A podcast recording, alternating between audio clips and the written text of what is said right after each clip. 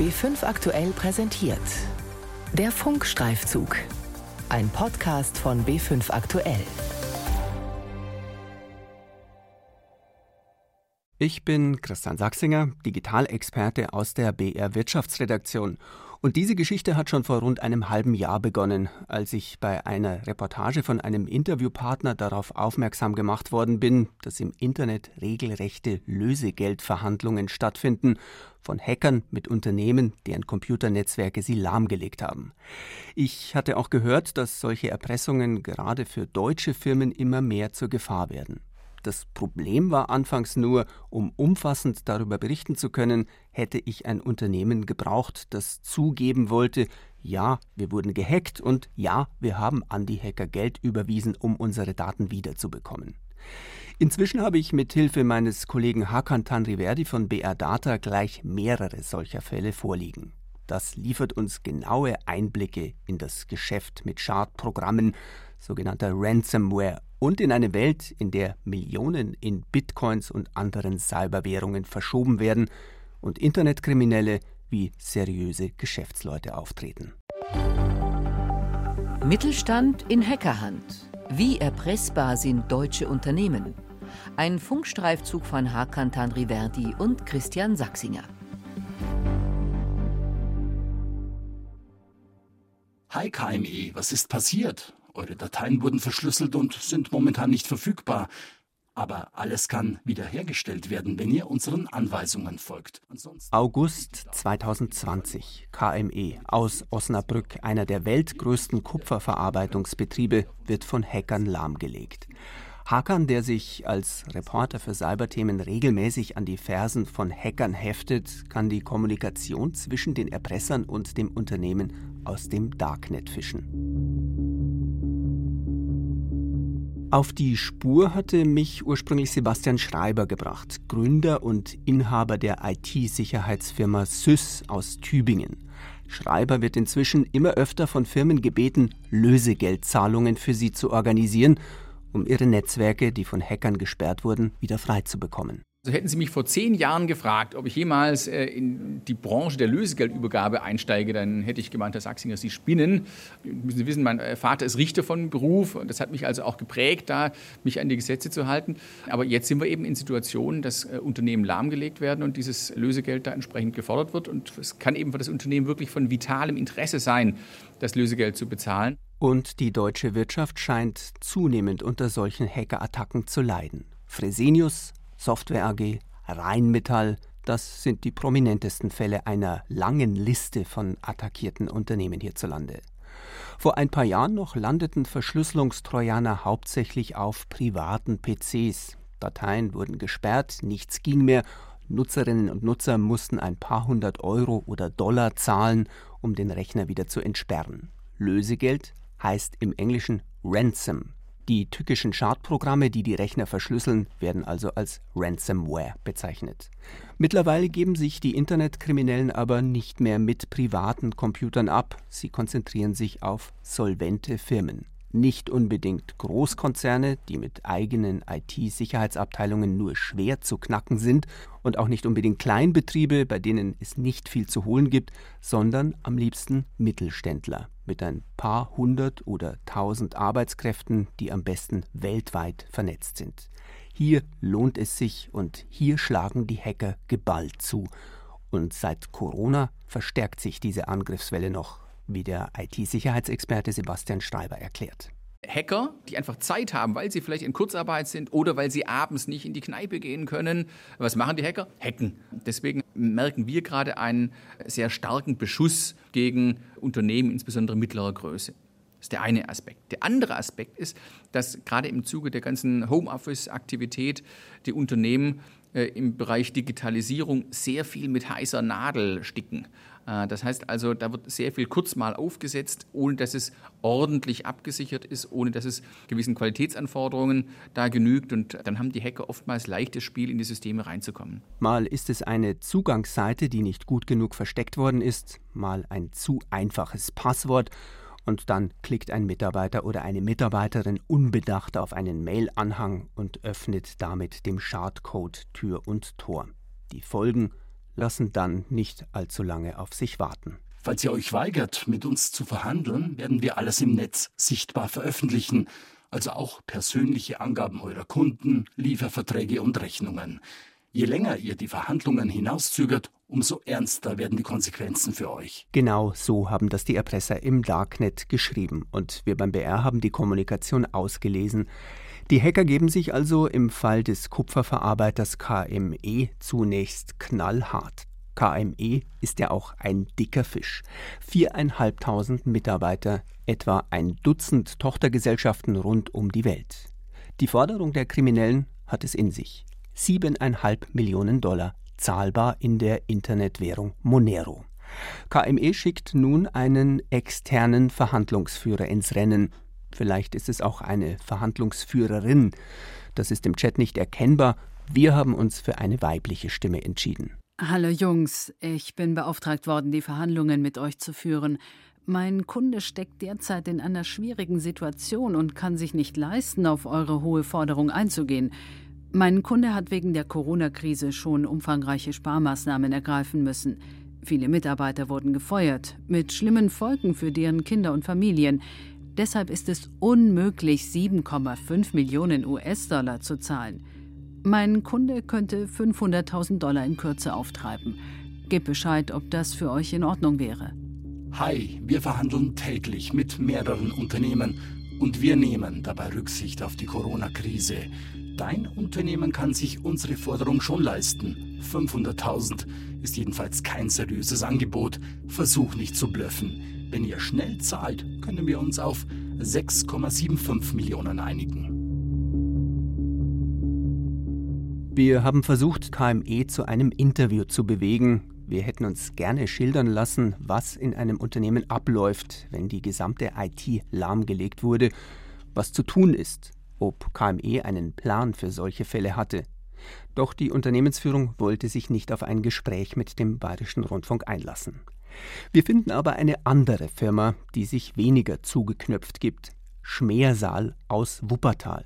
Knapp 2000 Mitarbeiterinnen und Mitarbeiter, Lieferant von Maschinensicherheitstechnik. Schmeersaal entwickelt also Mechanismen, die in der industriellen Produktion Gefahren reduzieren sollen indem beispielsweise in Fabriken Maschinen nicht zu hoch drehen und dann explodieren oder indem Türen von alleine zugehen, wenn es brennt. Gegen Bedrohungen aus dem Internet, die sich gegen das Unternehmen selbst richten, war man allerdings anscheinend nicht ausreichend geschützt. Firmeninhaber und Geschäftsführer Philipp Schmersal erinnert sich an die Hackerattacke.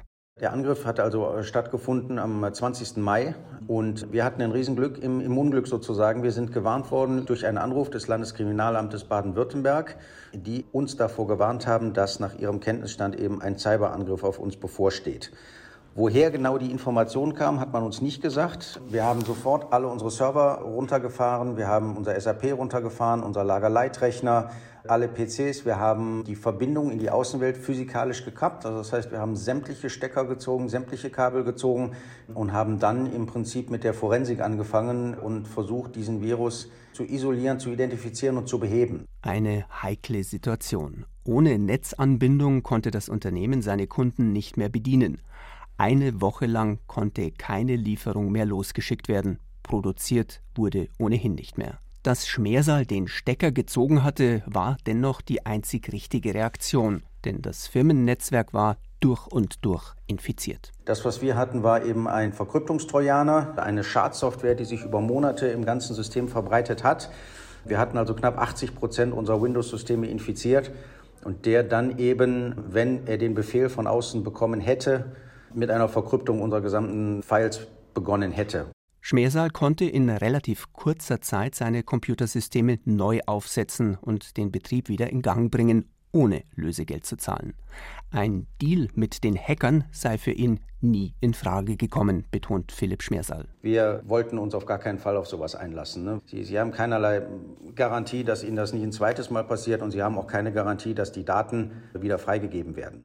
Dieses Argument hört man auch von offizieller Seite immer wieder, vor allem von staatlichen Ermittlern, die davor warnen, zu zahlen. Die Kriminellen versuchen unterdessen den Eindruck zu vermitteln, dass sie sehr wohl seriös agieren und dass man sich auf Abmachungen mit ihnen verlassen kann. Nur so funktioniert das Geschäftsmodell Ransomware, wie mir der Tübinger IT-Sicherheitsexperte Sebastian Schreiber erklärt. Und deswegen tut der Hacker alles, dass Sie nicht den geringsten Zweifel haben, dass der Hacker ein fairer Spieler ist, dass der Hacker schnell antwortet und dass der Hacker nicht einfach mit dem äh, Geld im Nirvana verschwindet. Das heißt, wenn Sie dahin mailen, äh, da kriegen Sie sofort eine Antwort. Die Antwort ist im perfekten Englisch geschrieben. Und damit Sie nicht den leistesten Zweifel haben, kriegen Sie schon mal ein Pröbchen. Sie haben also die Möglichkeit, da schon mal exemplarisch ein, zwei Dateien entschlüsseln zu lassen. Die Hacker bieten wirklich eine VIP-Betreuung an.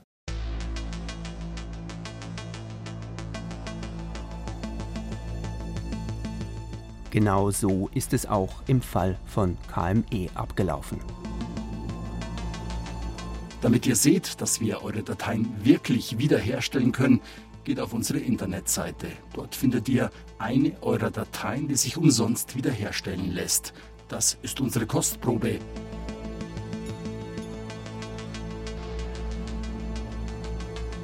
Bevor die Hacker zuschlagen, erforschen sie das Unternehmen ganz genau. Sie sehen sich die Bilanzen an und haben deshalb eine genaue Vorstellung davon, wie viel die Firma zahlen kann.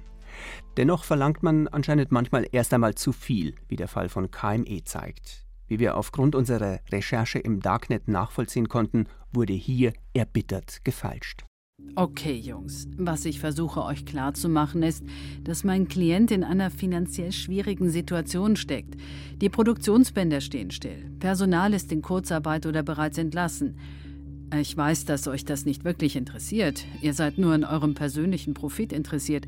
Ich könnte versuchen, meinen Kunden davon zu überzeugen, eine Million Dollar auf den Tisch zu legen. Hi, du hast jetzt schon viel Text verfasst, aber das interessiert uns alles nicht. Warum? Weil KME einer der weltgrößten Lieferanten für Kupfer ist. Du blöffst und willst nur den Preis drücken. Das ist dein Job, das ist okay. Gegenangebot. 5 Millionen. KME kann keine 5 Millionen zahlen. Eine Million ist zu wenig. Ich muss noch mal mit meinem Kunden reden und melde mich dann wieder. Am Ende einigte man sich auf 1,27 Millionen Dollar. Deutlich weniger als ursprünglich gefordert worden war, aber immer noch eine Menge Geld. Wohin aber wandert dieses Geld? Schwer zu sagen. Die Wege der Kriminellen im Darknet, jener Ecke des Webs, das nicht von Suchmaschinen erfasst wird, diese Wege sind extrem verschlungen. Wir haben uns deshalb mit Christoph Fischer, dem Gründer der IT-Beraterfirma BFK, getroffen, einem Experten, der die Entwicklung der Internetkriminalität seit 30 Jahren genau beobachtet und analysiert. Bei Ransomware-Attacken nennt er vor allem drei Ursprungsländer. Das Gros kommt aus Russland, dann haben wir sehr viele äh, Chinesen auch und Nordkorea. Nordkorea hat ein Devisenproblem. Die müssen ihre Atomforschung finanzieren und da ist natürlich äh, Ransomware der ideale Weg, an, an Geld zu kommen. Wir konnten herausfinden, dass die Hacker zu einer Gruppe gehörten, die sich Revil nennt. Woher Revil kommt, lässt sich zurzeit nicht eindeutig festlegen. Klar scheint, dass es sich um ein loses Netzwerk von Kriminellen handelt, die aber wie in einem normalen Wirtschaftsunternehmen organisiert sind. Das ist ein Franchise-Konzept. Es gibt also einen Haupttäter, einen zentralen Autor, der diese Schadsoftware geschrieben hat, der die Mechanismen geschrieben hat und der hat im Endeffekt Franchise-Nehmer, die für ihn die Unternehmen gehackt haben. Dafür hat er dann das Lösegeld mit denen aufgeteilt. Am Anfang mussten die mehr abgeben, am, zum Schluss äh, haben sie dann mehr behalten dürfen und der hat auch darauf geachtet, dass die immer erreichbar waren, dass die immer professionell gehandhabt haben, die Vorfälle. Auch haben die, äh, wenn sie nicht richtig gearbeitet gearbeitet haben, einfach das Franchise-Konzept entzogen bekommen. Zuverlässiger Kundenkontakt, seriöses Auftreten und eine Art Firmengeflecht wie bei McDonald's oder der Reisebürokette von TUI, wo die Zentrale für das Produkt und fürs Marketing verantwortlich ist und der Franchise-Nehmer für den Umsatz. Derart professionell organisiert verbreitet sich das Geschäftsmodell mit der Schadsoftware. Mein Kollege Hakan Tanriverdi hat allein im Laufe unserer Recherche zig Erpressungsversuche von Revil entdeckt. Und Revil ist nur ein Hackerverbund von vielen. Und so wird die Ransomware-Welle zu einer echten Bedrohung für weltweit operierende mittelständische Unternehmen, von denen es in Deutschland und insbesondere in Bayern ja sehr viele gibt. Der IT-Branchenverband Bitkom etwa schätzte den jährlichen Schaden für die deutsche Wirtschaft durch Cybererpressungen zuletzt auf jährlich über 5 Milliarden Euro. Der deutsche Staat steht dem relativ hilflos gegenüber. Es gibt keine erkennbare Großstrategie, wie man mit der Bedrohung durch Hacker umgehen soll. Im Gegenteil, zumindest indirekt wird das Geschäftsmodell der Kriminellen noch gestützt, da das Lösegeld von den betroffenen Firmen von der Steuer abgesetzt werden darf, wie auch der IT-Experte Christoph Fischer bestätigt. Steuerrechtlich ist es halt eine Ausgabe äh, von dem Unternehmen. Ja. Wenn das äh, Unternehmen einen Brand hat, äh, kannst du auch den Neuaufbau der Lagerhalle oder was auch immer von der Steuer absetzen. Ob KME aus Osnabrück am Ende froh war, nur gut eine Million Dollar zahlen zu müssen, die man offenbar sogar noch steuerlich geltend machen kann, und was der Kupferkonzern aus dem Vorfall gelernt hat, auch das hätten wir gerne gefragt. Da es aber kein Gespräch gab, wissen wir aus der von uns ausgelesenen Darknet-Kommunikation nur, dass sich beide Seiten am Ende fast mit einem freundschaftlichen Schulterklopfen voneinander trennten. Hallo Jungs, danke für das Entschlüsseln. Ihr hattet bei unseren Verhandlungen ja angekündigt, meinem Kunden zu verraten, wie ihr ihn gehackt habt. Er würde gerne wissen, wie ihr in sein Netzwerk gekommen seid. Hi, wir haben eine eurer Zugangsseiten im Netz gefunden und dann haben wir das Passwort von einem eurer Administratoren geknackt. War ziemlich einfach. Verstanden. Danke für die Hilfe. Mittelstand in Hackerhand. Wie erpressbar sind deutsche Unternehmen? Ein Funkstreifzug von Hakan Tanriverdi und Christian Sachsinger. Die Redaktion hatte Carola Brandt.